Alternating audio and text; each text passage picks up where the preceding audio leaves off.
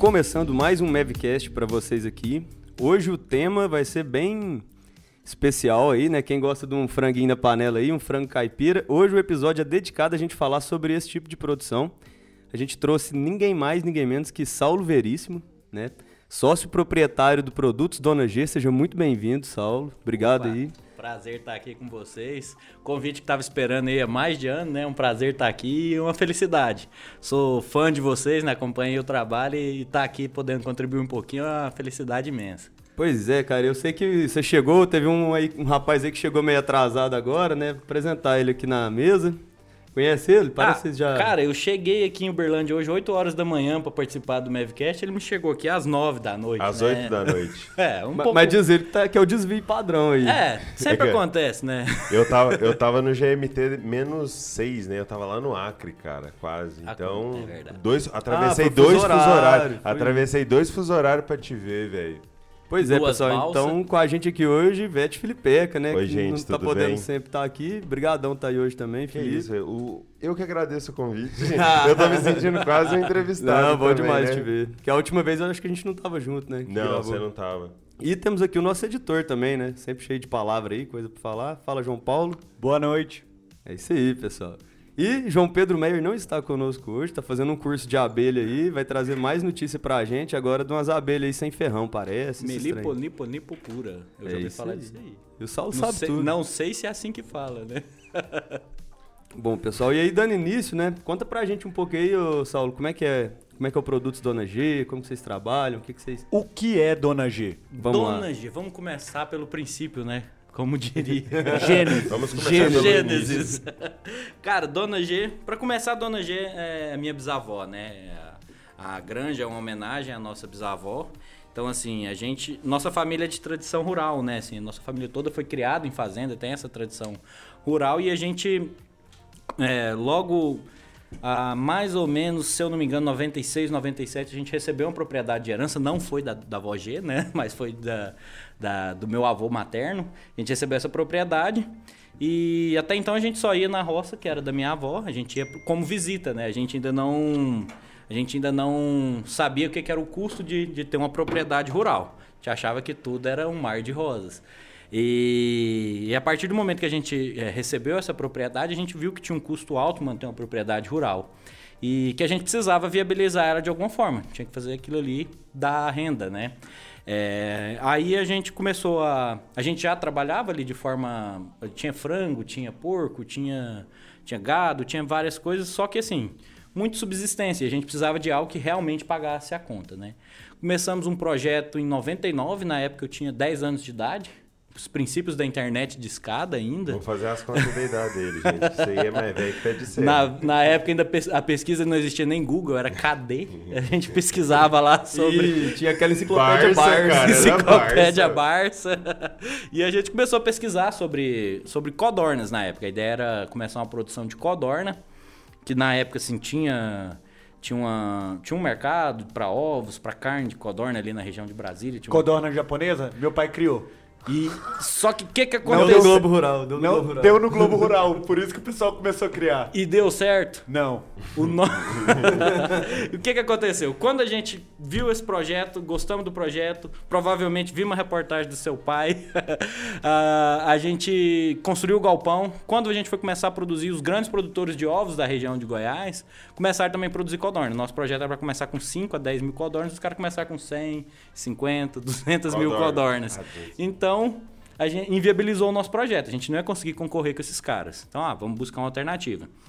Foi que a gente conseguiu conhecer o professor Christian, que era um professor de genética da Universidade Federal de Goiás. E ele trabalhava com frango caipira e criou uma genética de frango caipira ali em Goiás. Era Pravel, o frango caipira dele, né? Ele fez alguns cruzamentos com linhagens puras, com, com caipira convencional que a gente tem, e tinha um frango que era um pouco mais precoce que o caipira convencional.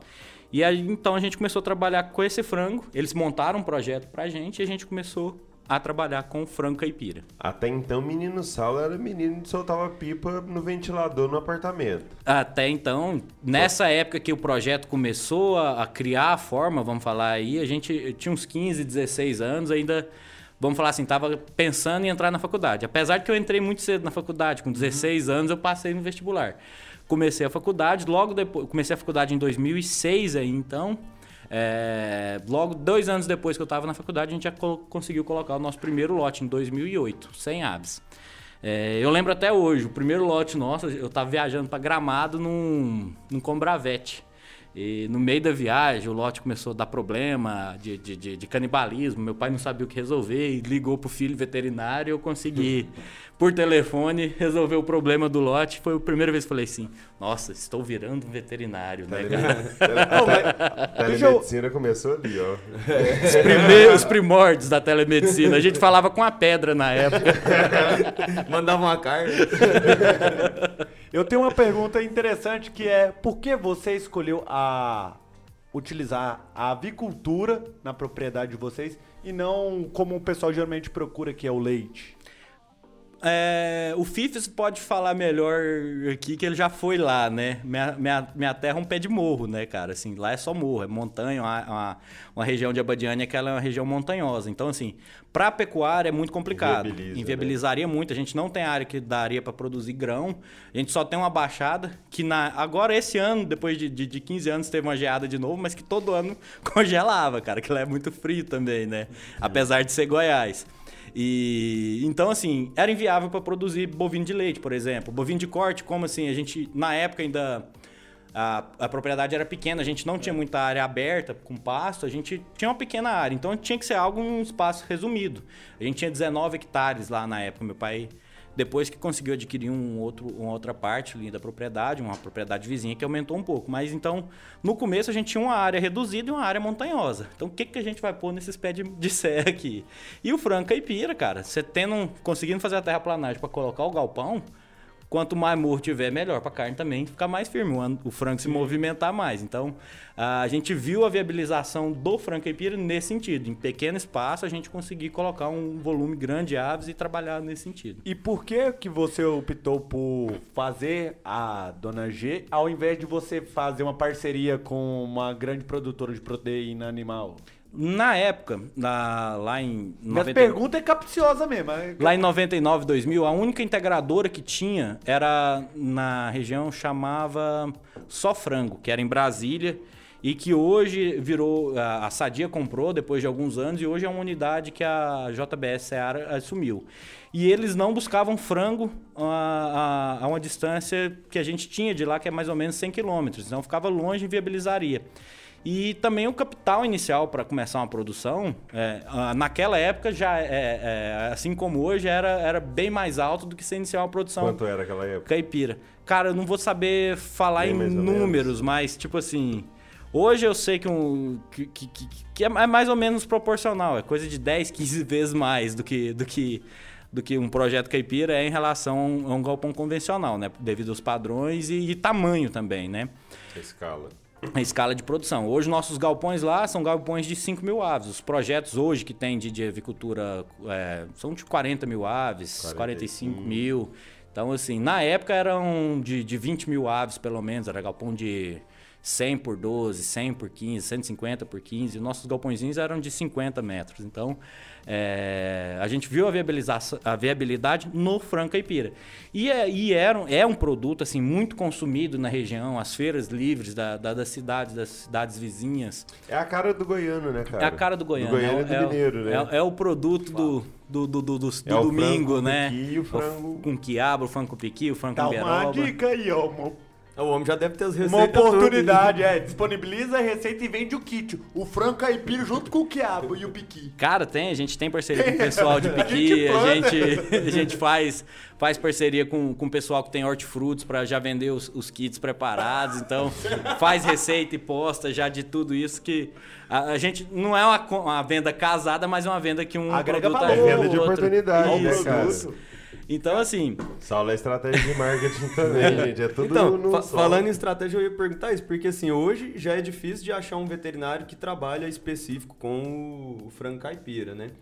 Você Nem foi pra acho. veterinária já focado em em trabalhar com isso na sua família ou não? Você queria fazer veterinário? Cara, eu sou o, o caso raro do veterinário que entrou na veterinária pensando em frango, né? Assim, eu tinha, por ter essa questão de, de, de, de família rural, de, de ter convívio rural, eu sempre soube que eu quis ser veterinário, né? Eu acho que é o sonho, assim, quase toda criança ela sonha ali ser jogador de futebol, astronauta, veterinário é uma delas, né? Tem até uma pesquisa famosa. E eu, um sonho de infância que você realizou foi ser Tem uns que é mais veterinário, né? teimoso, né, cara? Tem uns que insiste. ali. Vai indo, vai indo. Então, assim, eu segui o sonho de, de, de- de muitos, que é ser veterinário, e entrei na, na veterinária já focado na avicultura, porque a gente já tinha ah, esse projeto lá eh, embrionado, né? A gente já tinha o começo dele, o montado, desenhado ali para começar. Então, assim, dentro da minha graduação, eu tentei focar ali com os professores, professor Evandro, professor, professor Paulo, toda, toda, toda a equipe ali da UF que nos proporcionava conhecimento em avicultura.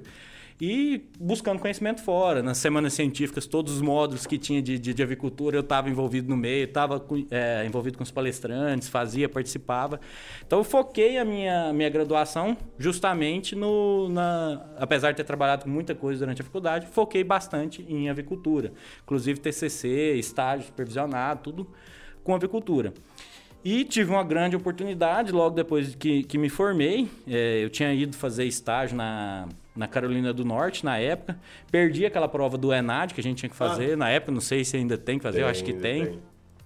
Não consegui formar e ia ficar seis meses até sair uma nova prova ou uma dispensa desse ENAD, né? Tinha mandado os, os- os documentos para o processo. dispensa do Enad, cara. Olha isso. Você faz no começo e no final é aquela prova? É, eu fiz Essa- no começo e eu teria que ter feito no final, mas eu tava eu lá não não fiz. fiz. também porque eu tava em Ribeirão fazendo estágio supervisionado. Ô, mas esse trem é só turma par, não é? 70. Eu Cara, 70. depende. É, a minha era Dentro mesmo, 62. É porque eu não fiz nada disso. Ou, ou você pega no começo ou você pega no final. Mas geral- Aí quem caiu da minha turma 68, que era par, fez no começo e no final. É, quem ger- não era, fez só no final. Tipo, eu que fiz no período regular, Geralmente não- eles fazem isso. Quem faz Não. no começo faz no fim pra você ter uma. O que, que a pessoa evoluiu dentro do, do curso, Do né? O que, que o curso forneceu pra aquela pessoa. E eu perdi essa prova, mas graças a Deus eu perdi. Porque senão não ia ter evolução. Eu não ia ter caído, não ia ter aparecido tantas oportunidades. Assim, a gente. A gente tem fé em Deus, a gente acredita que, que Deus dá umas trilhadas é nos melhor, caminhos né? pra gente, né? A gente sabe que tem um. Escreve Tem algum, é. E eu lembro que eu tava. Eu formei e cheguei dos Estados Unidos mais perdido que segue em tiroteio, pra não falar uma expressão mais chula, né? Aí, Mas por fora que bunda de índio. Mas Vamos pôr- no horário. é- vamos pôr no essa horário. pode cortar, mais perdido que filho de dia dos É o pais. que eu falei, você não tava vendo nada. E aí? Cheguei, eh, disso eu tinha chegado em Brasília, né? Meus pais moravam lá na época. Fiquei um mês dentro de casa, cara. Você viver cinco anos sozinho. Morando Passar um sozinho, mês você passar um fora. mês dentro de casa, é, você você que tinha. Você tava sentindo o futuro da nação passar a ser uma despesa pro seu pai e pra sua mãe, é uma tristeza, cara. Virou estatística. Estatística do do nada. Cara, eu falei, eu tenho que fazer alguma coisa. Aí um belo dia eu falei, pai, tô indo pro Uberlândia, eu vou, nem que seja fazer um estágio no hospital veterinário, arrumar alguma coisa. Montei num ônibus lá e vim embora. É, cheguei em Uberlândia, bem cedinho. Primeira coisa que eu fiz, vim aqui pro Moarama. Falei, vou esperar abrir o hospital veterinário, vou conversar com alguém. Enquanto não abriu o hospital veterinário, fui andar no, no 2D ali e achei a sala do professor Robson. Fui conversar com ele. O professor Robson falou: Ah, e aí, como é que tá? Conversa vai, conversa vem. Falei da minha situação. Ele falou: Não, eu vi uma placa ali embaixo, tá tendo um estágio em Uberaba, na Seara. E nisso eu desci, olhei a plaquinha. Já no computador dele ali mesmo, já mandei meu currículo, cara. No- isso foi na segunda-feira, terça, quarta, se- sexta-feira eu já tava em Uberaba fazendo estágio. E foi onde, assim, fiquei quase cinco anos ali. E foi onde eu, vamos falar assim, eu deixei de ser um estudante para ser, um profissional mesmo, né? Aprendi a parte prática, aprendi, me, me desenvolvi bastante. Grande parte do, do, do que eu uso hoje no meu, no meu, no meu, na minha empresa, na nossa empresa lá, foi a escola da, que a Seara me proporcionou, né?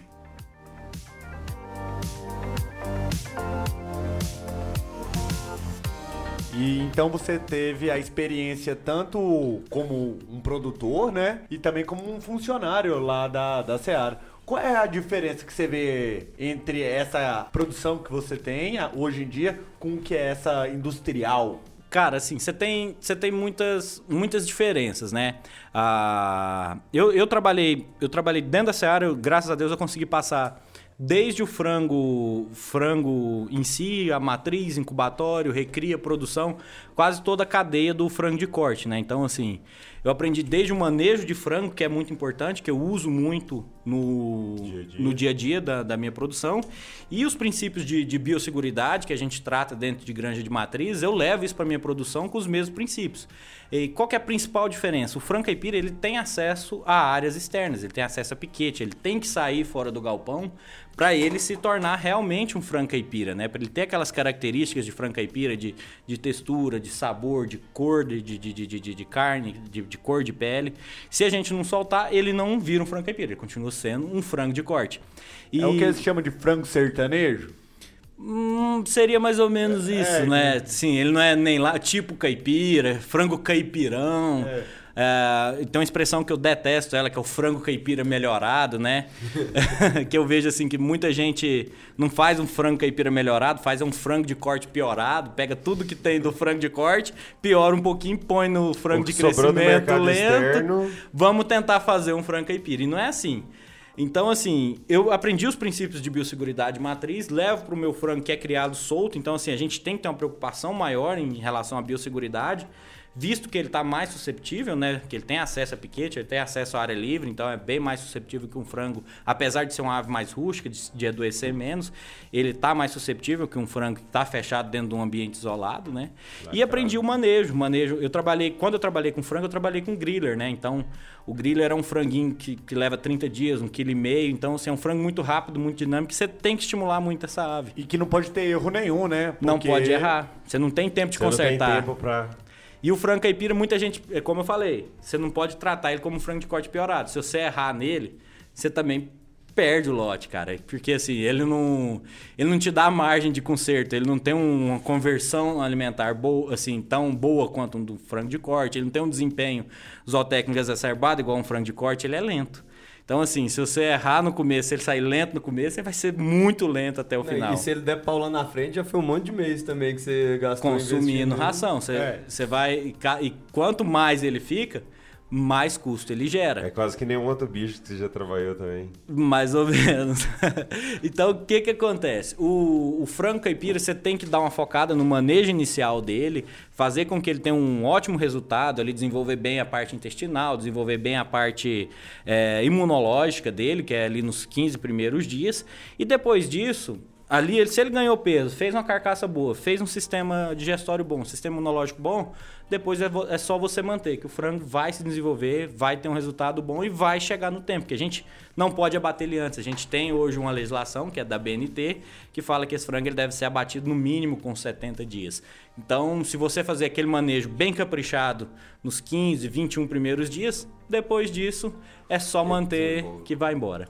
Pacheco, eu posso pular um pouquinho desse roteiro que a gente fez? Porque eu... ele falou dessa fase inicial. Uhum. Eu, eu, só queria é, fechar, só pra gente entender como é que chegou no produto Dona G, que a gente tava comentando do... Ah, é verdade. A gente e já... eu posso fazer pra, uma pra não perder um o fio? Um... Foi, obrigado, Felipe. Dois. Toda vez que eu vou falar de frango caipira, que de vez em quando eu dou uma palestra ou outra de frango de corte, eu acabo mesclando frango caipira também, eu sempre trago um vídeo seu Logo depois que eu falo da BNT. Um vídeo que você sempre que tem entrevista. Ah, então. Eu acho, é só importante para caracterizar para quem tá, tá ouvindo aí, né? Como é que chegou nos produtos de Dona G e como é que tá funcionando hoje? Aí sim, então assim, aí a gente, eu parei ali na hora que eu falei que eu dei minha primeira consulta veterinária, né? Então a gente começou ali com os lotezinhos de, de 100 aves. E a coisa foi se desenvolvendo, né? Foi se desenrolando. Logo a gente estava com 200, 300 aves, 400. É, e, e, a coisa foi fluindo. Na época a gente fazia um abate é, caseiro, né? Era eu, é, quando eu ia de férias, meu pai, minha mãe.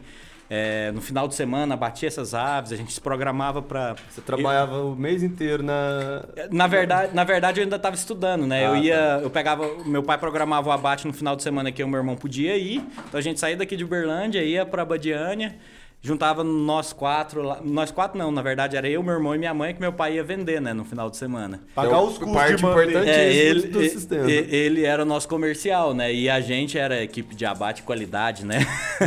e a gente pegava, na época, até nossas namoradas, a gente levava as meninas daqui de Berlândia. Levava amigo. amigo, quem tivesse, a gente levava. Tudo era mão de obra.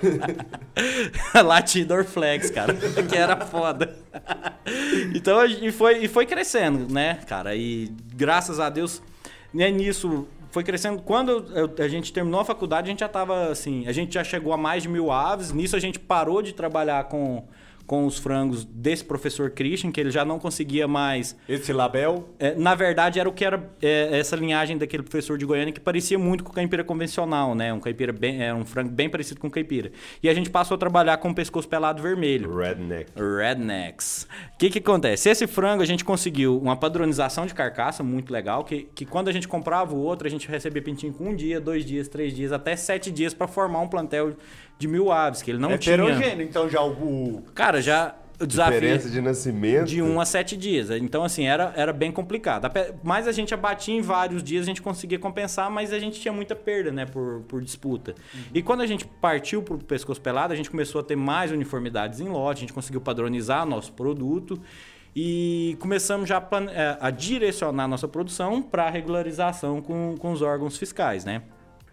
É, depois disso, é, a gente já estava alojando galpões de 4, 5 mil aves, é, abati- é, alojava com um intervalo maior, né? Dois, três meses de, de intervalo. E nisso eu já estava trabalhando na Seara e começou a ficar complicado para o meu pai tocar só final de semana. Então eu resolvi é, pedir demissão da Seara e tocar a operação.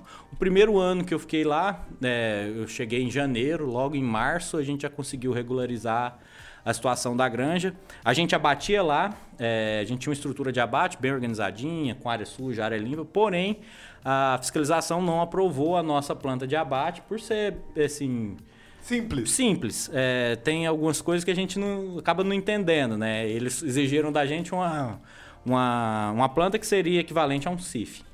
Que é um projeto que a gente está trabalhando hoje para no futuro a gente, a gente conseguir. Mas isso é importante citar que lá os produtos da Dona G são liberados, são fiscalizados, são coisas de qualidade que tem fiscalização, Isso. É, né? Hoje a gente tem inspeção estadual. O que que, que, que a gente fez para conseguir a inspeção estadual?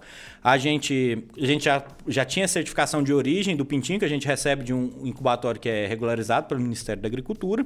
A gente contratou um frigorífico da região, que é nosso parceiro e faz o abate terceirizado das nossas aves. Então a gente manda nossas aves, elas são abatidas nesse frigorífico, uma vez por mês a gente manda, e eles devolvem as carcaças já abatidas e a gente construiu uma indústria, que é uma fábrica de produtos carnes, onde a gente pode processar a carne desse frango. Então ali a gente recebe essas carcaças, corta e embala ela nas nossas embalagens e faz a comercialização. Então a gente já está desde 2015, 16 já trabalhando de forma regular, né? E pro cara que for um pequeno produtorzinho, que ele não tem esse- essas licenças, ele não consegue trabalhar com rede de supermercado. Não, é, Não é trabalha formal. Vamos É, ele não é trabalha de forma formal. É. A gente, assim, tem muita gente que fala, ah, o cara tá clandestino. Eu acho um termo muito pesado, Exagerado. clandestino.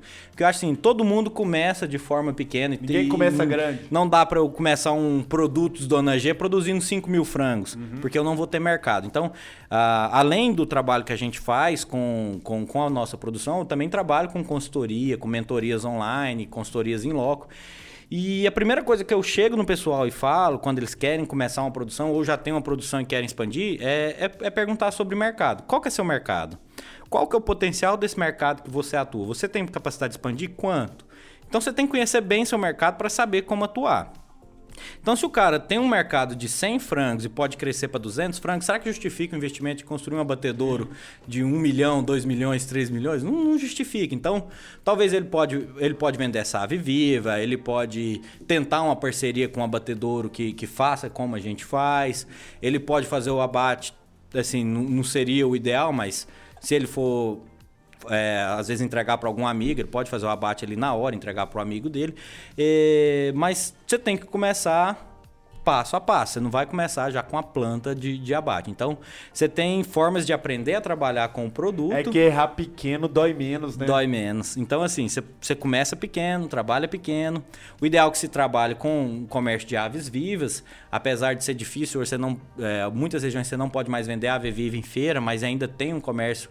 Então, assim, dá pro, o cara tem que começar começar pequeno e aprender como produzir. Então, assim, o que eu sempre recomendo é isso. Aprenda, é, aprenda a trabalhar, comece com esse comércio vivo, faça o abate ali de poucas aves para entregar num comércio ali mais na porta do, do, do, da sua fazenda, da sua granjinha, e vai galgando mercado. Você vê que é uma oportunidade, que você tem como crescer, se procure, procure se formalizar. Porque se você formalizando, você trabalhando de forma correta, você vai expandir mercado, você vai atender redes, você vai atender é, mercados que você não consegue atuar de forma amadora, né? De forma pequena. E por, você tem os pós e os contras. Quanto mais você profissionaliza, mais custo gera. Você começa a trabalhar, você tem que começar a pagar mais impostos, pagar mais é, Não tributos. dá pra ser só você, seu filho, sua esposa. Você seus amigos. contratar. Lógico, você não, não tem mais essa mão de obra barata, né? A Não- namorada já não vem mais não vem. bater dois No máximo você consegue alguns estagiários. então, assim, tudo, tudo é questão de, de fazer conta e ver a viabilidade do, do- dos negócios. Né? Não, não dá para entrar em nenhuma operação hoje, no- na, na atual conjuntura que a gente vê a economia, entrar também com amadorismo. Então, procure conhecimento técnico, procure é, uma forma de trabalhar certo e vá aprendendo a trabalhar com lucratividade, né? E você citou a parte de mercado. O que você vê hoje em dia pro mercado do frango caipira? É, procura é, peso mesmo ou qualidade de carcaça? É melhor vender vivo ou vender ele já batido? É, hoje, ah, o que, que a gente viu? O nosso produto, é o frango caipira. A gente tem dois produtos hoje, né? A gente vende o frango caipira inteiro e o frango caipira já cortado, embalado a vácuo. Um frango caipira inteiro já Mas cortadinho. tudo morto. Tudo morto, tudo abatido. É, não temos nenhum. com- É muito pequeno o comércio de avivo. Muito, é, o comércio de avivo, assim, é mais um ou outro. Amigo, parente. É, amigo, parente quer comprar pra ter ali no sítio dele, alguma coisa assim. Quase que uma linha genética. É. A gente vende num lote 20 aves, 30 aves, só pra, pra. Mais pra fazer uma graça pra um amigo. É muito pequeno isso aí. A grande maioria é, abate, é a vendida abatida. E abatida e já cortada, picada. Porque, assim, pouca gente hoje sabe fazer aqueles cortes tradicionais, né? A gente fala lá o corte tradicional goiano. E é muito parecido também aqui com o corte mineiro, né? Que é o corte na Estricado. junta, aquele corte é, tradicional. O que, que acontece? Quando a gente começou no- no- nesse trabalho lá em Goiás, todo mundo vendia o frango abatido já. E vendia ele abatido inteiro. E a gente entrou no mercado e não conseguia vender. O que, que a gente fez? Vamos procurar um diferencial. É, então a gente passou a entregar esse frango já cortado. Cortado. Logo, nossos concorrentes começaram a entregar cortado. Mas aí vocês já estavam sendo conhecidos no mercado. É, né? Na não- época a gente ainda não tinha regularização, né? Logo a gente começou a regularização e começamos a trabalhar. Aí a gente já teve um diferencial maior, a gente já tinha um, um selo de inspeção. A gente destacou mais um pouco. Aí a gente passou a trabalhar com embalagens a vácuo. Nossos concorrentes todos passaram a trabalhar com embalagem a vácuo e bandejinha. É, a gente trabalhava com bandejinha branca, aquilo ficava um frango esquisito. A gente passou a trabalhar com bandejinha amarela, que chamava mais Mas- atenção, destacava ali dentro das gôndolas. Parece que até segmento pro É, porque a cor, Todos a cor do frango atrai, é diferente. exatamente. Então, começou, todos os meus concorrentes passaram também a usar a bandejinha amarela. E tudo, assim, graças a Deus, tudo que a gente faz, a gente vê que a gente serve de exemplo. Então, assim, tem, tem rótulo que eu vejo que até os erros de português que eu tenho no rótulo, o pessoal copia. Então, assim, a gente vê que, graças a Deus, a gente está fazendo um trabalho que está servindo de exemplo ali na nossa, nossa região. Então, assim, você tem que buscar isso, buscar um diferencial para você passar a ser referência. E você passando a ser referência, começa a, a- a- a- agregar valor no seu produto e começa a ter um pouco mais de trabalhar um, com um pouco mais de margem. A gente está vivendo uma situação que os custos todo mês sobem. Muitas vezes você não consegue repassar esse custo para o seu cliente. Então você tem que diminuir margem, trabalhar com a margem mais Pra apertada. E quando você, quando você tem um produto que acaba se destacando um pouco mais que os demais, quando você consegue agregar um pouquinho mais de valor nele, você consegue aumentar o custo sem ter tanto problema com o consumidor, sem ter tanta crítica, né? E, mas aí, então hoje você, o maior produto que você acha que vocês têm hoje seria o frango com corte tradicional. Isso, hoje é. Goiano ali. É, hoje a gente tem só 10% de frango inteiro que a gente vende.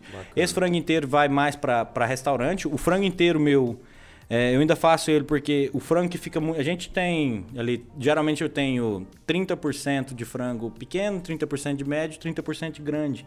E os outros 10? É. Hã? E os outros 10? E os outros 10 é o que vai pro inteiro, né? Aí, ó, fechou a conta. Você não esperou terminar, que é o nosso frango GG. O frango GG é um frango que dá mais de 2,2 kg. E quando eu coloco ele na embalagem a vácuo, a embalagem a vácuo não fecha. Não Então- cabe no freezer. né, não cabe no freezer também. Então eu faço ele inteiro e vendo para pessoal que quer assar, quer fazer em restaurante, acaba sendo um produto viável para esse mercado. Então, E- cerca e de aí- 10% só do nosso do nosso mercado é o frango inteiro. E ele tem um valor agregado maior? Por exemplo... Tipo igual um Chester. Ele, passa de 2 quilos, É mas tipo um Chester. Acaba que não. o que vale mais nele é o quilo ou é o fato dele mesmo? Tá? Acaba que não, porque o pessoal. Eu acabo vendendo ele até um real mais barato do que o frango cortado, porque o pessoal quer a comodidade do, do frango cortado. Entendi. Ele passa a ser pra mim um problema, porque Ele que é mais caro, na verdade, pra você. Pra você chegar ele a 2 quilos, você gastou mais ração. É, Sim, então, é só que que o que, que acontece? Você tem um padrão hoje de frango caipira. Quando ele se exagera muito no peso, tem muito, dependendo do público, Descaracteriza. como frango caipira. O cara fala, ah, não, isso não é caipira. É As características É. organolépticas mudam. Mu- Na verdade, Não não, muda. Muda visual. visual. o tamanho dele. Fala, o cara fala, ah, não, tá muito grande pra ser caipira. O estereótipo do caipira, né? o cara fala, Magrelão, ah, comprido. magrelão e tal, seco. Então, quando ele fica muito grande, o cara acaba falando, ah. Se, se você põe ele no Se supermercado. você o cara... não conhece a marca, você fala. Ah, Ah, vai saber, hein? É caipira Aí, esse, mesmo. aí- esse aí é o piorado. É o frango piorado. então, assim, eu acabo destinando ele para restaurantes que, que vendem por quilo, acaba sendo vantajoso para eles e vantajoso para mim, que, que consigo padronizar o que eu, que eu ponho no, no- nos mercados, né, em geral. E igual você falou que pra vocês foi importante encontrar aí um abatedor porque vocês não tinham condição. Então hoje eu acho que você está em dois segmentos, né? Que é o beneficiamento final ali, depois que já foi abatido. E dentro da sua granja mesmo você trabalha com a engorda. Isso. Ou seria recria e engorda? É, eu recebo o pintinho com um dia, né? Então eu faço cria, recria e engorda, vamos falar assim, né? Eu pego desde um dia até. Hoje nossa idade média de abate é 80 dias. Então eu faço toda essa parte, né? Do, do- da, da criação e o final do processamento da- das aves. E a reprodução você. não Reprodução interesse? não. É, a reprodução é, um- é algo meio complicado, né? Para você ter uma, uma, uma granja reprodutora de aves, você tem que ter uma, uma regularização no Ministério da Agricultura, você tem que ter um incubatório registrado do Ministério da Agricultura. Imagina, hoje eu alojo 5 mil aves por mês. Eu tenho um, um mini plantel para produzir 5 mil aves por mês, não, Não é, é inviável. Ah, então, assim. Ele não- vai ter que crescer. é. Pode ser um Em mercado resumo. futuro, mas hoje a gente já tem empresas, tem várias empresas de genética que, que atuam justamente com esse mercado de ave alternativa, né? E são bem consolidadas, tem geneticistas que são que estão trabalhando todo dia para melhorar essa ave, mantendo qualidade, rusticidade, as qualidades do produto. Então, assim, acho que cada macaco com seu galho, né? Vamos profissionalizar ali na produção e no produto final e deixa os caras trabalhar a genética. Saulo, mas conhecimento bem pra feito, isso você né? tem, cara. Dá, né? Mas Não, mas a um dia é- chegamos lá. É porque fazer um segmento bem feito é mais fácil que fazer todos também. Claro, claro. completa, né? É igual você falou, crescendo aos poucos também. Isso. Vou começar a fazer as perguntas que o pessoal realmente quer saber. O cara que vai começar. O que, que eu preciso ter pra começar a, a não ter um galinheiro e começar a ter uma produção de carne mesmo real? O que, que eu preciso ter? Primeira coisa, co- Dinheiro. coragem, né? Dinheiro. Coragem e, e- e disposição. Porque é muito fácil você se manter no, no, no- no marasmo, na mesmice, né? É, é, como eu falei no começo ali, quanto mais você profissionaliza, maior é seu custo de produção. Então, você tem que ser mais eficiente. Então, maior tem que ser seu profissionalismo para você conseguir manter sua margem de lucro. Então, a primeira coisa, você tem que ter coragem de profissionalismo. Então, é, é sempre buscar conhecimento, as formas de, de, de, de, de se profissionalizar. Então eu já tenho uma produção, o que, que eu vou procurar? A minha produção ela, eh, ela já viabiliza, algum abatedor já, já, já, já viabiliza eu buscar meu frango para bater? Então, assim, geralmente os abatedores que fazem abate terceirizados, terceirizados, pequenos abatedores, abatem a partir de mil, duas mil aves, que é uma carga de um caminhão pequeno, né? Então não adianta às vezes o cara ter 100, 200 aves, se ele não tiver uma condição de levar, encaixar em um abate, às vezes ele não consegue viabilizar. Alguns abatedouros eu já ouvi falar que fazem, assim, você leva o seu produto, com tira o GTA de abate, tudo, você mesmo faz o transporte consegue. Mas geralmente começa a viabilizar com mil, duas mil aves e você tem que ter um abatedouro aí dentro da sua cidade ou dentro do seu estado para para fazer um esse raio de uns 150 quilômetros ali, o ideal. Esse seria o ideal, né? Para não prejudicar também a ave, o desempenho da, dessa ave. É, a segunda coisa é ter sua granja registrada no seu órgão de inspeção estadual, né? Aqui no caso em, Minas é o IMA, em Goiás Agrodefesa, São Paulo EDA e assim por diante. Cê, a partir de, de mil aves você já pode regularizar a sua granja no órgão fiscal, receber frango pintinho com, com certificação de origem, poder emitir GTA também para uhum. abate. É, uma coisa legal que eu não consegui é, com, com o abatedor que eu trabalho hoje é uma parceria em relação à rotulagem do meu produto. Hoje o, o produto eu abato lá, eu recebo o produto com rótulo do abatedouro. Então eu tenho que reprocessar esse frango. Então eu tenho um custo muito alto pós-abate, porque eu recebo o frango congelado, eu tenho que fazer um processo de descongelamento, processamento, embalagem e recongelamento. Então eu não posso simplesmente pegar esse frango e colocar no tempo para descongelar. Eu tenho que fazer um descongelamento Correto. lento dentro de uma câmara de descongelamento, processar esse frango em temperatura controlada, com todo um processo, recongelar, reembalar e e então esse, esse, isso imprime um custo muito Negocia alto. Negocia com esse cara, pô. É, é complicado, né? Assim, tem, tem muita questão que, que é difícil, não é fácil. Provavelmente ele já pensou nisso. não, não, não é fácil. E é até um dos planos no futuro, se algum dia eu conseguir é, colocar meu abatedor, é fazer um, um trabalho mais personalizado, é, né? Então, o Felipe tem uma granja, o João tem uma granja, o Vinícius tem uma granja, vamos pôr a marca do Felipe, vamos pôr a marca do João.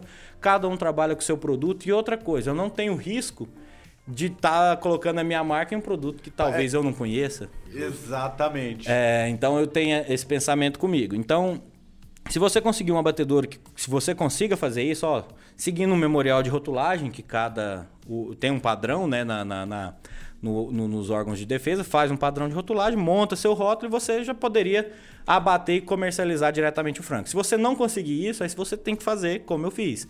É, abater terceirizado, montar uma mini indústria para poder processar, reembalar e vender esse frango com sua marca. E aí, e aí, igual você falou de... Tem que ter no mínimo 70 dias, né? De... Hoje, é, a normatização da BNT fala em abate com no mínimo 70 dias. 70 dias. Então isso é para você conseguir um selo de frango caipira. Frango caipira. Não só isso, Então, né, aí eu ia entrar. Tem as questões de bem-estar também. Sim, sim. Que isso é enquadrado para ser frango caipira. O, hoje, graças a Deus, é, o frango caipira, vamos falar assim, a questão de frango caipira, free end, ela já começou desde a década Galinha de... Galinha feliz. Happy, happy Chickens. Isso começou na década de 60 na França, né? Os sistemas de produção alternativo de galinha criada solta começou na década de 60. Tanto é que Label Rouge é um selo da França para identificar esse tipo de ave. E quando a, a linhagem veio para o Brasil, veio com esse nome, que é o selo de certificação da França para galinha criada solta, né? O cara não entendia nada de francês e aí Bora pro Label Rouge. Acho que alguma caixinha de, dos pintinhos veio com o Label Rouge, que era o selo de certificação. e falou: esse pintinho é Label Rouge. Esse aqui é o que vai mudar o mundo. É, vai ser, vai ser o melhorado. então, essa essa. Voltando. Agora até me perdi. É, enquanto essas coisas, elas ficam felizes lá, as galinhas. Assim ah, então, é, quando a, a, produção de frango alternativo, então, ela já existe há muitos anos, desde a década de 60, né? A Europa, a França, principalmente, está na vanguarda desse tipo de produção. Já está há anos lá na e, frente. Né? E no Brasil, assim, sempre foi costume consumir o frango caipira. Goiás, Minas é frango caipira, no Sul é frango colonial, no Nordeste frango de capoeira. Então, cada região tem uma nomenclatura, mas, é, em resumo, é o frango criado solto. O frango que seria antigamente o frango de quintal, vamos falar o frango, o frango convencional, né? Então, começou a, a, esse mercado ele começou a demandar uma profissionalização, né? E, eu, e, e no, no, passado surgiu um ofício circular, se não me engano, de 97, ofício 95, ofício 99, ofício circular 005, se eu não me engano. Corta esse trem que eu não se você, Se você tá falando, não sou eu que vou discutir. Cara, fala uma mentira com convicção que vai bem. eu acho que é o ofício circular 05, né? O ofício circular 05, ele tratava da, da produção de frango caipira. É, só que assim, lá falava que você tinha que criar o frango 120 dias, que você precisava de 5 metros quadrados por ave, por piquete, então era mais que um boi. Isso é em que ano? Em 99. Canela tinha que ser amarela. Canela tinha que ser amarela com um metro e meio de comprimento. então, assim, eram, era, não, não viabilizavam a produção é, comercial com as normas desse ofício circular. E ao longo dos anos, a demanda pelo mercado de frango caipira foi aumentando e grandes empresas começaram a se atentar pelo frango orgânico. A própria Seara é, adquiriu a Anhel Bento ali em Veríssimo e começou a trabalhar com esse mercado. E viu-se a necessidade de realmente normatizar isso. O que, que a gente vai seguir? Vai seguir um ofício que, que não viabiliza a produção ou vamos criar alguma coisa factível? E com isso, em 2015, surgiu a normatização da BNT. Essa normatização trouxe regras que são viáveis, que são factíveis, né? Então, passou a idade de abate que era de cento e tantos dias para 70 a 120 dias, né? Que depois de 120 dias já não é mais frango, é galinha. É, a ave tem que ser criada com acesso ao piquete a partir dos 30 dias. Uma ração livre de promotores de crescimento, uma ração vegetal, né, que é a base de, de, de grãos, não pode usar produtos de origem animal. Tem que seguir os padrões de bem-estar animal, as cinco liberdades. É, tem que ter o abate é, em horários separados de abate de outros tipos de ave, né? Ave de corte, por exemplo, se você for abater em um, em um abatedouro que faz abate de ave de corte. Então tem uma série de normatização. Então hoje você tem uma receita de bolo para fazer um frango caipira, que é a ABNT. E com isso, é, agora em 2020, saiu o Ofício Circular 73, que, que, que dá um poderzinho de lei né, para para essa normatização. E a gente espera que no futuro a gente tenha uma instrução normativa que realmente traga o frango caipira para as normatizações do frango caipira como uma lei, né? E ficou fácil depois da BNT. Fácil no sentido não porque as regras ficaram mais fáceis, mas porque você tem um norte. E você, a partir do momento que você tem um norte, você sabe como produzir. Então, se você tem regra, você segue a regra. Você, você ganha um mapa, né? Um mapa. Não é o terreno, não, mas de Isso, guia. você não trabalha mais no escuro.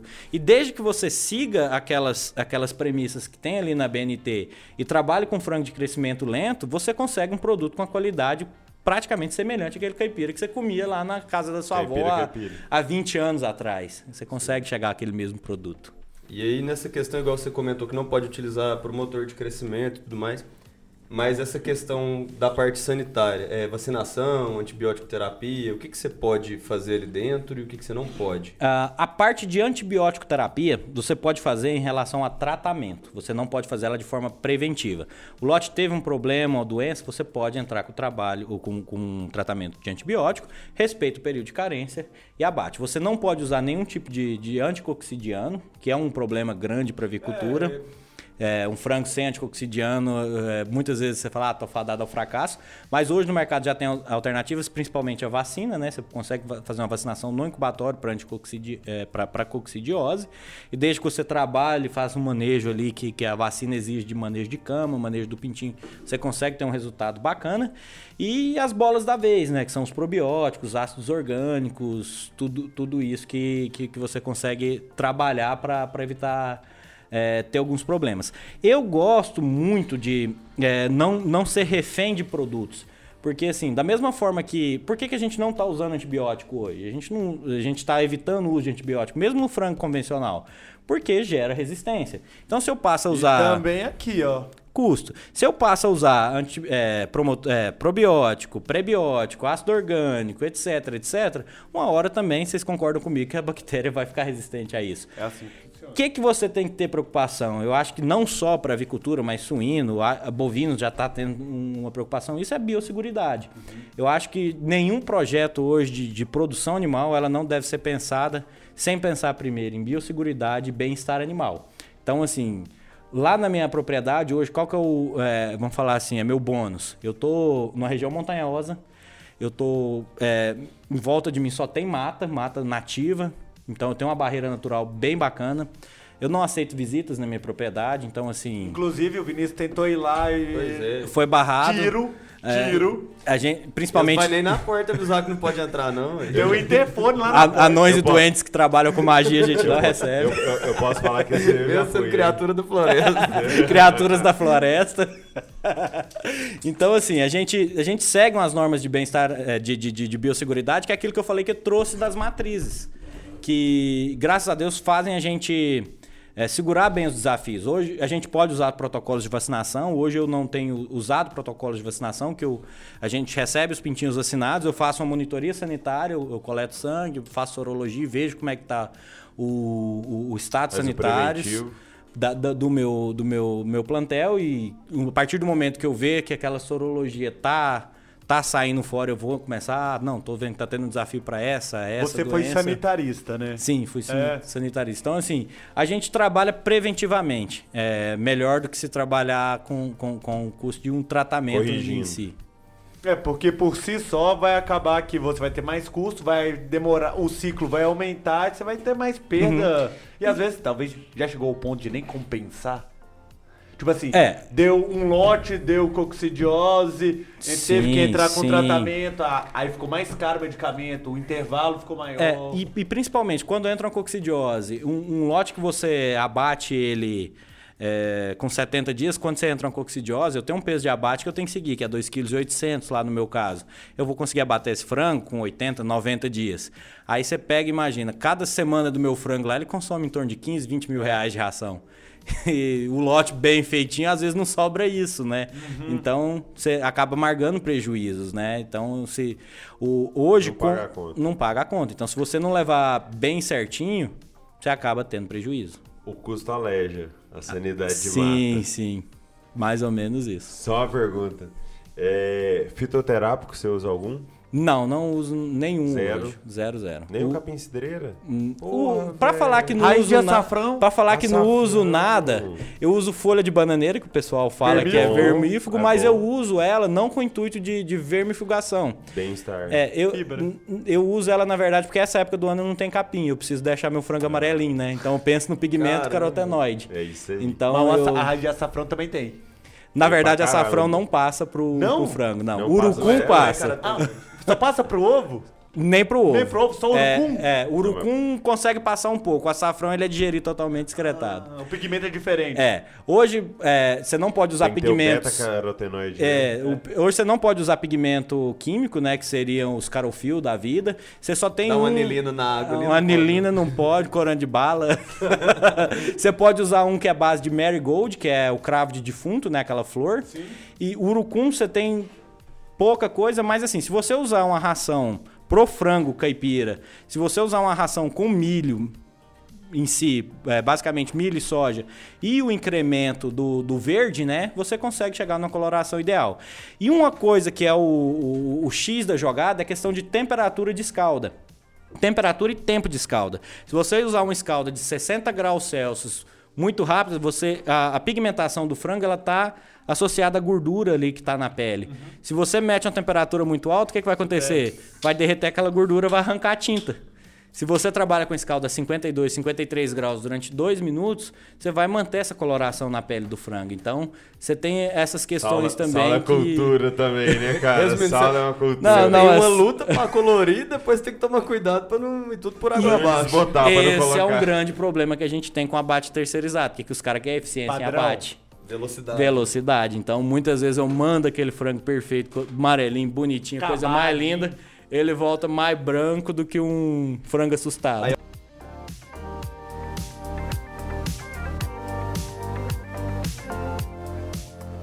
É, Saulo, um- uma pergunta assim. Você acabou de falar que não pode ter produto de origem animal na dieta do frango caipira.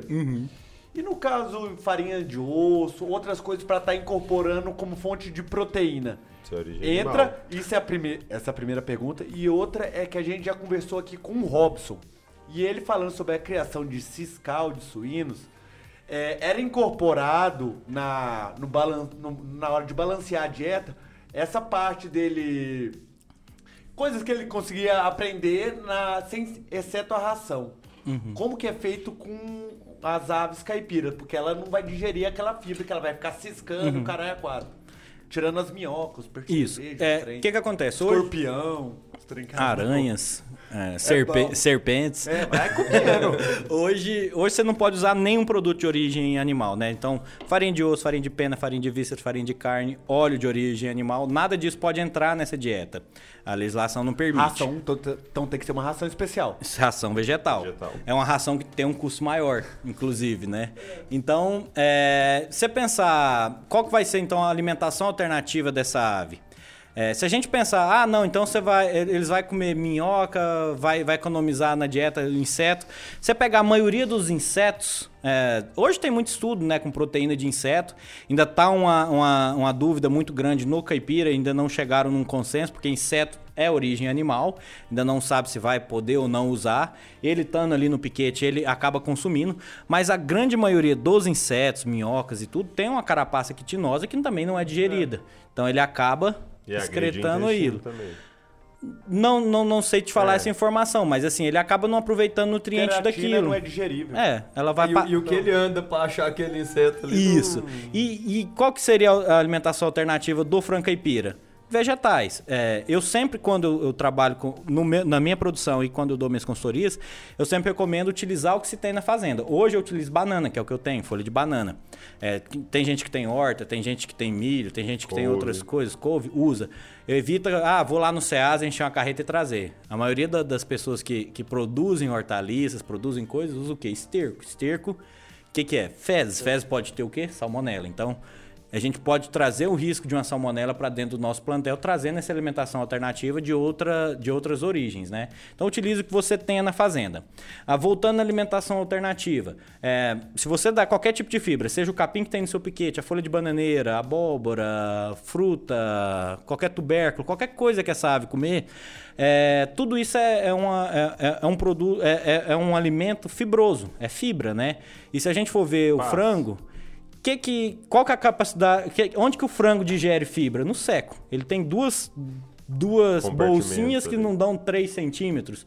Compara isso com rumen, que é um de um bovino que Um vai seco, um seco equino. que vai ali digerir as fibras, que na verdade não é nem o animal que dig- digere, né? São aquelas, os micro-organismos produzem ácido butírico, etc. ali, e aquilo ali entra ali no ciclo Ácidos graxos voláteis, AVGs. Entra na- no ciclo tal, tal, tal e produz ali o que, o que o animal precisa. Então o frango não tem essa capacidade. Então toda essa alimentação alternativa, o que, que o frango vai aproveitar dela? Pigmento carotenoide que ele consegue extrair dali. As fibras em si vão melhorar principalmente a motilidade da moela, né? Quanto mais o frango é, tem uma Trabalhar movimento, essa trabalhar moela. essa moela, mais ele trabalha o intestino, mais ele cresce esse intestino e melhora a capacidade absortiva dele. Então você melhora também a conversão alimentar e melhora a passagem de alimento. Então você consegue melhorar um pouco o desempenho em relação à absorção do alimento. Mas você falar assim, ah, vou economizar em ração, não. Você acaba, é como o Vinícius falou, você acaba perdendo em, em- em ração, porque o frango começa a andar, começa a ter um gasto energético bem maior. Mas isso tá dentro do bem-estar animal. Dentro do bem-estar animal. expressar seus comportamentos. Comportamentos E naturais. que ele imprime a característica na carne. Carne firme, dureza. né? Quanto mais, Firme. mais o frango é igual a gente, né? Vocês são Maromba. todos rapazinhos da academia, vocês sabem disso, Eu né? Quanto mais você malha, mais, mais fica firme a carne, Eu já né? tô tomando meu whey. Eu, eu tô tomando dois tipos de whey. Você falou aí sobre ciscar e o caramba 4, mas inseto, a gente aprendeu na faculdade, inseto, esses trem, tudo pode ser vetor de doenças que podem estar entrando no seu sistema. Como que é feito o controle disso daí? Cara, o inseto que a gente controla basicamente é mosca. Mosca, o que, que vai, vai transmitir? É, alguns casos, é, principalmente boba, né? É, pode ter o risco. A gente faz, a gente tem o controle, a gente tem uma empresa especializada hoje na. Que por ter a indústria, a gente tem uma empresa especializada que faz o controle tanto de, de, de- de- todas as pragas, né? Então é mosca, é, Ratos, rato, formiga, escorpião, escorpião, todo formiga. tipo de, de praga urbana, rural. É, e o outro inseto que a gente tem que ter é, controle é o ca- cascudinho, né? O Ophthobius diaperinos, que é o besorrinho da cama de frango. É, então como- esse a gente tem que fazer o controle a cada saída de lote. Então a gente tem um controle e um monitoramento a cada lote, que ele também é responsável aí por transmissão principalmente de salmonelas, né? Os outros insetos a gente não vê nenhuma relação com transmissão de, de, de, de- de doenças, né? Visto que assim, a, a infestação de- de- de vamos falar assim, de, de, insetos endêmicos ali, né? Que teria ali normal, grilo, minhoca, sei lá, outros, outros artrópodes que poderiam ter ali, não, não, não são de infestação, né? São nativos, são tão por Aparece, ali, né? Aparece. Não vai, não vai ter uma, uma quantidade, uma infestação alta, uma reprodução alta para poder trans, risco de transmissão, né? Seriam só esses dois que a gente teria que ter cuidado. Oh, e falando assim, né, puxando esse gancho do Felipe de empresa, a gente também, apesar do papo estar tá muito bom, já estamos encaminhando aí pro, pro final da conversa, é, ficou bem claro que, apesar de chamar a criação de frango caipira, é algo muito tecnificado, tecnificado é, aprimorado. Você, você, trabalha o lado financeiro assim como qualquer produção. O lado sanitário não é deixado de lado, muito Nem pelo um contrário, pouco. né? Você pode ver que o Saulo tem tudo na ponta da língua, que provavelmente passa raiva pra caramba com isso aí, quebra a cabeça, tem que preocupar e tudo mais. E aí, é, essas situações também são encontradas no frango de corte, né? Talvez de maneira diferente. Mas como que você percebe assim essa migração? Igual você teve desde sempre trabalhando com a empresa que foi crescendo e você teve no CLT já estabelecido, empresa grande e tudo mais. Como que você vê essa diferença de trabalho? Que, como que foi que você sentiu tudo isso? Cara, assim, a, a grande diferença, vamos falar assim, de ser um empreendedor, é, ter uma empresa e, e, e ser trabalhar é, é, CLT, trabalhar de carteira assinada. Sabendo que vai receber? É, Primeiro, cê, cê, quando você está trabalhando, a gente, o pessoal fala ah, a vida de empresário é boa, ganha muito dinheiro. Só fala isso quem foi funcionário a vida é, toda. É, assim, é complicado. Assim, você tem uma, uh, ser empreendedor hoje no Brasil é você tem uma responsabilidade muito grande. Que você não tem só uma responsabilidade com a sua empresa, com a sua família. Você tem assim uma responsabilidade com diversas famílias que vivem do seu negócio, que são seus colaboradores, com que são seus fornecedores, que são seus consumidores, que já estão acostumados ali com a rotina de receber seu produto, de você comprar e vender para eles. Então você acaba gerando um ciclo de relações e um ciclo de dependência que é muito grande. E você tem que, ser, tem que ter um profissionalismo tão extremo para manter todas essas relações e relações harmônicas e vantajosas para todos. É, isso é, é, o que eu vejo que é, que é mais complicado. Enquanto você está numa empresa, não. Você tem que ter uma relação com seus colegas, com seus com seu chefe e tudo mais, e você sabe ele você consegue se programar. Eu sei que no final do mês eu vou receber tanto, eu sei que daqui a tantos meses eu tenho férias, daqui a tantos meses terceiro. eu tenho décimo terceiro. E quando você está no um empreendedorismo, prêmio um prêmiozinho ali ou outro, quando você está empreendendo, quando você tem empresa, não. Você está. Muitas vezes você, você, passa um mês sem ganhar dinheiro para poder arcar com seus compromissos.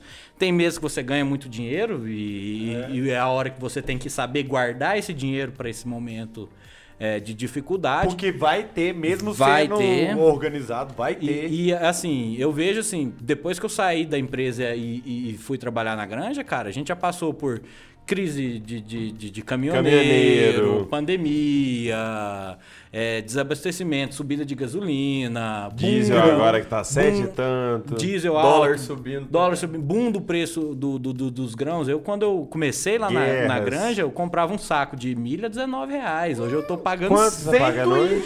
hoje? Hoje tá mais, já cheguei a pagar quase 100. Hoje tá 79, 60, 80. 69, 70 reais uma Nossa. saca de milho. Então assim, Subiu muito. Eu vendi um frango, comprava dois sacos de milho. Hoje eu tenho que vender três, quatro. Se for colocar em margem de lucro, eu tenho que vender uns 30, 40 frangos para comprar um saco de milho. Então, ah. assim. É um, hoje, ser empreendedor é não só é, ter uma responsabilidade com sua empresa, ter uma responsabilidade com diversas famílias, diversas pessoas, diversos é, ciclos de. É, é vamos falar assim, ciclo. É, relações profissionais, né? Diretas e indiretas. Então, assim, eu, eu, eu trago muito essa questão de ter responsabilidade com todo mundo que você envolve na sua produção, né? no, seu, no seu empreendimento. Então, se for começar aí, cabeção, entende que frango caipira não é bagunça e vai ter que ralar pra caramba. Mas tem como fazer coisa muito boa, né? Tem Graças sim. Graças a Deus. Eu tenho um professor em. Eu fiz mestrado, terminei o mestrado agora há pouco tempo em, em Goiânia. E eu tinha um professor lá que ele era muito crítico, o professor Stringini. Ele era muito crítico com, com, com a produção caipira. E eu fui um dos caras, eu e a Fernanda Castejon, que fez também trabalhos com caipira, e eu, por trazer a produção, ela fez só a parte, vamos falar assim, ela não tinha uma produção, ela fez trabalhos com caipira, mas eu trouxe é, a vivência para ele do, do produtor. produtor. E ele desmistificou isso, porque assim, ele é um cara totalmente da, da, da avicultura industrial e ele viu que assim, tem como existir o caipira de forma organizada, profissional, ética, com higiene, com qualidade, com sanidade. Então, assim, a gente, e a gente está inserido, assim, gente, como você falou, a gente está entrando numa reta final. Eu tenho vontade de deixar uma mensagem aqui. A gente está inserido numa das maiores cadeias da agropecuária nacional. Então, imagina o que, que seria se um avicultor alternativo, que, que enquadra o caipira, é, deixar acontecer uma doença no plantel que, a, que afete a produção que afete a avicultura nacional. Então, assim, a nossa responsabilidade é muito grande. Então, a, a, o nosso, a, a nossa o, o, tratamento que a gente tem com as nossas aves, a responsabilidade que a gente tem com a nossa produção, ela deve ser muito maior do que o que tem com o frango de corte. Então a gente tem que ter essa responsabilidade, tem que ter essa consciência que não dá para entrar com amadorismo, tem que ser com profissionalismo. Então Perfeito. você concorda que a produção de frango caipira ela é mais desafiadora hoje para você conseguir produzir em uma, uma escala grande do que um frango de, de corte, porque as variáveis são bem maiores. O ambiente já não é tão controlado, a dieta e a movimentação dos animais já não é tão controlada. Uhum. Conseguir é eu vejo, eu vejo assim, é, o frango de corte hoje. A, você controla a, tudo. A agroindústria. Tudo. E você já tem fundamentação científica, você já tem pesquisa, você tem um corpo técnico, você tem agroindústrias. Cadeia produtiva. Cadeia produtiva, abate, todo mundo já focado naquilo. E o frango, o frango alternativo ainda é algo muito novo. Eu, eu sempre encerro minhas palestras com um slide de oportunidades. E eu vejo isso, que assim, a gente ainda tem poucas pesquisas científicas tratando do frango caipira. Então a gente não sabe realmente como é que é o metabolismo dessa ave ave, como é que é a digestibilidade dos nutrientes para essa ave. A gente não sabe o quão rústica essa ave é realmente para os desafios sanitários. Então, assim, a gente tem muito que aprender sobre o frango caipira é, é, esse frango caipira que a gente tem trabalhado. A gente ainda tem um frango de corte piorado, a gente ainda tem que ter esse frango caipira melhorado que, que o pessoal fala. A gente tem que aprimorar isso e a gente vê no mercado uma falta de técnicos para isso. O que, que a gente vê no mercado da avicultura alternativa? Muita gente que acabou saindo da avicultura convencional e, e, achou uma oportunidade na, alternativa e está trabalhando e está aprendendo junto com a gente, está se desenvolvendo, mas ainda não tem um conhecimento ou, ou tá ou alguém que está começando. Então, assim, falta ali, desde a da, da faculdade, começar com trabalhos científicos, é, ter, ter, ter, ter uma base. Ter uma base, né? Ter, ter, ter disciplinas, né? Algumas, algumas, algumas faculdades já têm disciplina de avicultura alternativa, então fomentar isso também, porque é, algum tempo atrás, isso era. Tinha, é, tinha algumas. É, eu li no site da, da Avinews que a, a avicultura alternativa era 3% em relação à, à, avicultura industrial e 3% em relação ao plantel. É, é muita é coisa, é, muito. Então, trem. assim, temos que começar a tentar para isso. Porque, assim, se deixar esses 3% virar bagunça, a gente atrapalha uma cadeia que é gigante. Que é 97. Exatamente. Do isso, Brasil. Isso aí você pode rebentar a cadeia produtiva do frango industrial, se você não for responsável. Do frango, do peru, de da tudo. codorna, e, e ainda mata suíno, da poedeira. pra frente, né? É, porque Não só isso, se for, se for estender mais, você afeta a produção de lavoura, milho, soja, que é quem mais consome é monogástrico. Exato. Entendeu? É, então, assim, a gente tem que ter uma responsabilidade muito grande, tem que saber disso, que a gente está inserido na maior, numa das maiores cadeias. Então, a responsabilidade nossa é maior que qualquer, qualquer um. Eu posso fazer mais uma pergunta? Eu sei que eu Mete perguntei bola, pra cara. caramba. Mas, mas, tá bom, cara. É, não, é comparando com as coisas que o Robson trouxe, porque o Robson falou muito de criação fiscal de suínos. Você ele... acha que eu e o Saulo vamos criar da onde, cara? Você fala de Robson pra mim, você corre até lágrimas aqui, ó. Você acha foram... que eu e o Saulo... Cria de quê? Cara, eu, eu e o Saulo somos Pupilos, ah, cara, pupilos. pupilos. Já que vocês dois foram criados no colo do Robson, vocês podem. Isso foi criado no Ciscalf. À direita, né? À direita. Um à direita, um à esquerda. E, e, ele comentou o seguinte: que os suínos, é, javalias, javaporco, eles são, como fala o nome reservatórios de muitas doenças. Sim. E esse, você não, que você tem um controle de doença, sanidade, mas esses galinheiros, não grande de uhum. frango caipira. Agora galinheiro. Fal, agora Deixa eu concluir minha pergunta. Rapidão. Por favor. Cada um no seu momento.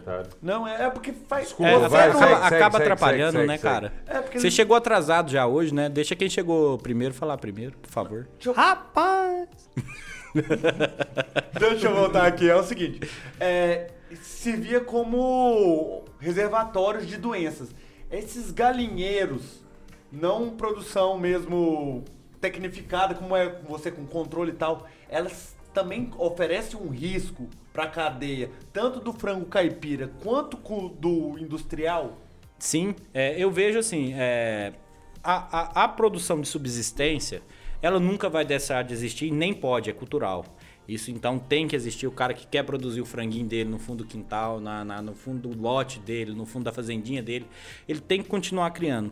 O que, que a gente tem que ter? É, é criar consciência nesse pessoal. Então, assim, se a gente tem, se eu tenho minha, minha granja, linha Badiane, eu tenho meus vizinhos que produzem, eu posso ali conscientizar esse pessoal, eu posso ele Levar ensinar, informação. levar informação. Eu não- Extensão rural. Extensão rural. E, e é uma coisa assim também que a gente fala que é falha na nossa faculdade, a gente aprende assim, tem- temos a matéria, mas não aprendemos a fazer a extensão rural em si, a comunicar com o produtor. Então, a gente chegar nesse produtor, ensinar para ele técnicas básicas de higiene e sanidade já ajuda muito.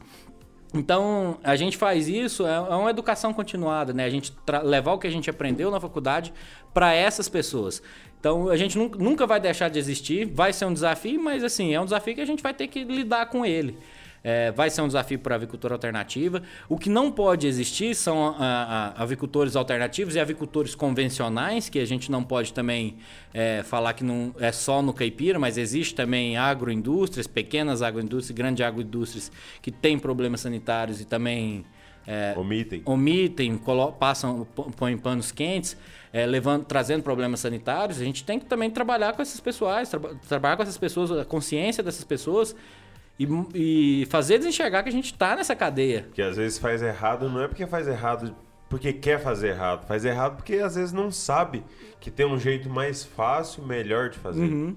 Então, assim, a gente vê muito isso, sim. Então, dá para dá pra se fazer. E tudo vem com base no conhecimento técnico, na capacidade arguitiva dos técnicos, na capacidade de convencimento. E você só convence as pessoas com conhecimento de causa, com, com estudo, com educação continuada, com, com, com conhecimento de causa, né? Então tá nas mãos da gente, de nós que somos agentes de sanidade, né?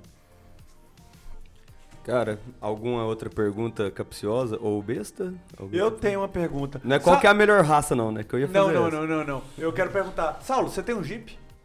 Tem. Tá à venda. Não, por Jeep quê? Willis, ano Pera- pera- 69. pera aí. Faz a propaganda agora do seu Não, Jeep. pera aí, vamos combinar a comissão antes.